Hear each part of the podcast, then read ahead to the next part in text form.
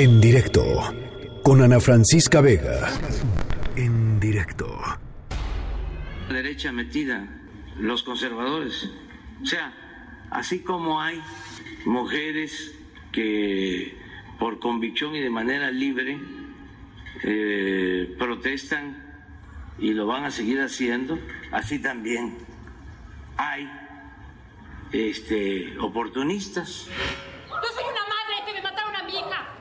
Y si yo soy una madre empoderada y feminista, tengo todo el derecho a quemar y a romper. No le voy a pedir permiso a nadie, porque yo estoy rompiendo por mi hija. Y la que quiera romper, que rompa. Y la que quiera quemar, que queme. Y la que no, que no nos estorbe.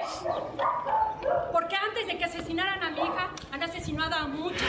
Nuestro gobierno garantiza el derecho a disentir, el derecho de manifestación, nada más que mucho ojo, porque ahora los conservadores ya se volvieron feministas, de repente, de reforma, ¿no? Y todos los medios conservadores.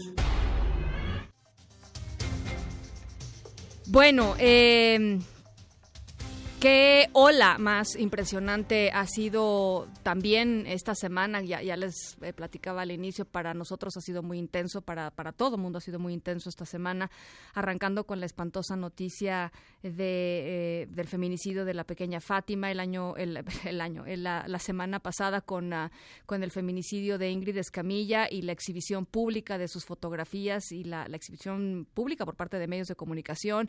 En fin, han sido días muy complicados, pero vaya ola eh, eh, enorme y, potente que se está formando en torno a lo que va a suceder eh, el 8 y 9 de marzo próximos, particularmente del, del 9 de marzo próximos, cuando se, eh, pues, se llama a un paro de todas las mujeres en, un día sin mexicanas, en un día sin nosotras, en un día sin mujeres, al que como ya platiqué también en redes sociales, me, me, he sumado, pero, pero ¿de dónde salió esto? Era un parte un poco de, de la conversación entre ayer y hoy eh, en, en, muchos de los chats en los que pues todo mundo estamos en las mesas de conversación y quien originó, eh, digamos, esta ola y quienes seguramente se sienten eh, ya nos contará ahorita cómo, cómo se sienten y cuál es el calificativo que le pondrían, pero a mí me parece muy emocionante.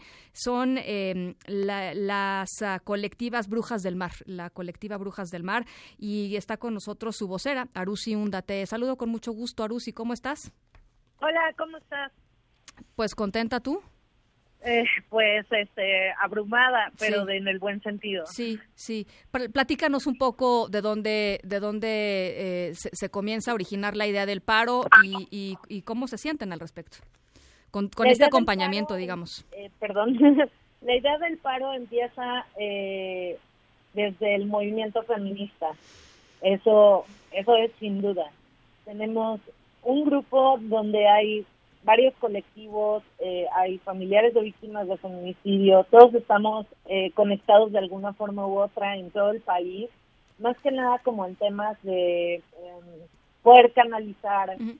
casos, eh, si necesitamos difundir alguna información específica, cosas por el estilo, mantenernos informados, pues también de, de, la lucha de nuestras compañeras desde sí. sus diferentes trincheras. Sí. Y ahí fue que más o menos empezó a hablar del paro, hicimos la imagen, la pusimos en nuestras redes y este y de ahí nos ahora sí que nos volteamos tantito y ya era una locura. Uh -huh. eh, ¿Cómo se sienten al respecto? O sea, que... Pues sentimientos encontrados realmente, porque como que mucha gente no termina de, de, de comprender lo increíble que está haciendo solamente el simple hecho de que todos estemos hablando de esto. Uh -huh. este, están politizándolo mucho y no necesariamente los políticos, sino también los ciudadanos lo están politizando bastante. Uh -huh. O sea, de que si este partido lo compartió, no, pero si el otro lo compartió, tampoco. Pero uh -huh. si, y como que pues eso ya no ya no está en manos de nadie. Cuando una imagen o una propuesta se pone en internet, cualquier persona puede hacer uso de ello y cuando es una protesta, pues a final de cuentas todos estamos en nuestro derecho de unirnos o de protestar o lo que sea. Entonces, pues, como que sí fue un poco, no molesto, pero sí fue como decepcionante de que nos estamos desenfocando del tema por estar hablando de políticos y política, cuando realmente deberíamos de estar hablando de por qué eh, se está convocando un paro, iniciando por ahí, ¿no? Pues yo te, yo te, yo te invito a que en estos momentos, eh, Arusi, platiquemos sobre el por qué, porque yo estoy de acuerdo en que, en que mientras le prestemos atención al lodazal político que está ahí, ¿no? Y, la polarización que está ahí, pues vamos a quitarle el foco a lo verdaderamente importante y a las razones, ¿no? Este, verdaderamente importantes de, del paro al que convocan eh, eh, el, el, 9 de marzo, el lunes 9 de marzo.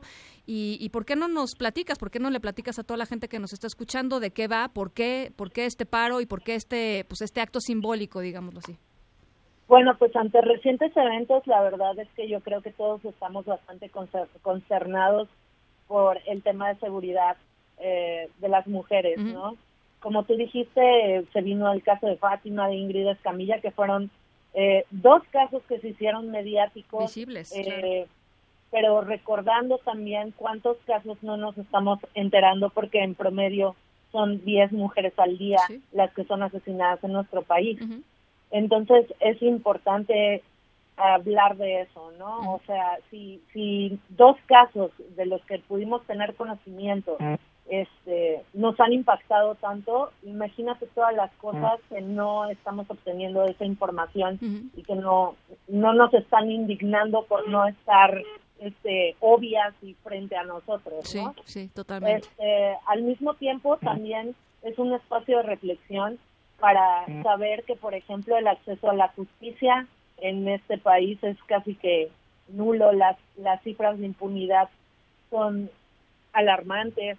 Em, creo que desde el privilegio de a lo mejor no estar en una situación de una violencia extrema, no o que no hayas tenido la necesidad de ir con miedo eh, a levantar una denuncia, es que no te percatas de lo difícil que es hacer una denuncia, no solamente en lo personal, sino en el proceso jurídico realmente, que es súper revisante, te hace dar mil vueltas, incluso algunos te hacen hasta como desistir de tus denuncias. No es sencillo y pareciera que el sistema está en contra de nosotras. Eh, porque la verdad es, es como tú dijiste, o sea, por ejemplo, en, el tema de Ingrid Escamilla, ¿cuántas veces no hubo violencia contra ella en vida y después de haber sido asesinada? O sea, es, son las cosas en las que tenemos que, empezar a pensar y eso es lo que a lo que se invita en el paro. Sin embargo, al hacer como la convocatoria, también es apropiarte de ella, o sea, porque esta convocatoria es para todas nosotras y empezar a visibilizar tal vez las necesidades, las exigencias, las injusticias que si bien compartimos en el país la mayoría, eh, vaya, lo mismo, eh, también tenemos razones específicas conforme a nuestra ciudad. Y realidades, ¿no? Y realidades muy diferentes. Ajá, realidades súper diferentes, este, pues porque obviamente la pluralidad de las mujeres existe pues y, y también es eso. Eh, entonces, por ejemplo, nosotras somos del estado de Veracruz, es un estado con doble alerta de género, primer lugar nacional en feminicidios, tenemos rollos bien gruesos, o sea, de que el Instituto de la Mujer nos está dando abasto, eh, no hay refugios, o sea, es mucho rollo. Entonces, como que, por ejemplo, nuestros pliegos petitorios van de eso. Oye, eh, este Arusi, y creo que es importante también, porque creo que es parte de, de la conversación hoy también, pues eh, recalcar que este paro no está dirigido en contra de nadie, ¿no? Este, es decir, no hay un no hay una una una autoridad a frente a quien esté dirigido este paro, es frente al Estado mexicano. Pues exactamente, o sea, es como que dirigido a nada y a la vez todos, a todos. Exacto, porque la, la violencia y la desigualdad y, y esa falta de oportunidades y esa, este, o sea, todo lo que rodea lo negativo que, que nos envuelve a las mujeres está en todos los espacios. Está dentro de las casas, está en las universidades, en el trabajo, en la calle. está en todos lados. Entonces realmente yo creo que es este como pues, ponerse mucho el saco, yo creo, el que esta, esta protesta haga que te sientas aludido de algún modo, porque sinceramente entre la comunidad feminista, cuando nosotros tenemos un mensaje directamente al gobierno, te ponen nombres y te pone quién va dirigido. Así son los pronunciamientos y así funcionan. Y en este caso no fue así porque no es así. Sí, es el sistema, ¿no? O sea, es, la verdad, es el sistema, es, es el sistema eh, machista, digamos, que, que, prevalece en México y, que tiene muchísimas ramificaciones y muchísimas representaciones, como dices, en la casa, en las escuelas, eh, en el ámbito laboral, eh, ahí está, ¿no? Este, en el ámbito político. Y, y, es, y es eso, ¿no? Es, es, es hacer el paro simbólico frente a eso.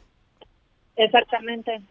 Bueno, Arusi, pues yo te agradezco mucho estos minutos. Eh, ojalá podamos seguir en comunicación y por lo pronto te agradezco mucho. Agradezco esta convocatoria y me parece sensacional, la verdad, que esté teniendo el eco que está teniendo, eh, eh, tan diverso además, ¿no? Desde tantos puntos de vista y tan diverso, que creo que eso es lo que tú decías también. Las, las mujeres mexicanas somos muy distintas, muy diversas y todas cabemos, ¿no? Así es, este, yo creo que eso también es un mensaje importante de dejar las diferencias de lado y enfocarnos en algo que, es para todas y por todas. Arusi Hunda, vocera de la colectiva Brujas del Mar, te agradezco mucho, muy buenas tardes. Muchas gracias, buenas tardes. En directo con Ana Francisca Vega.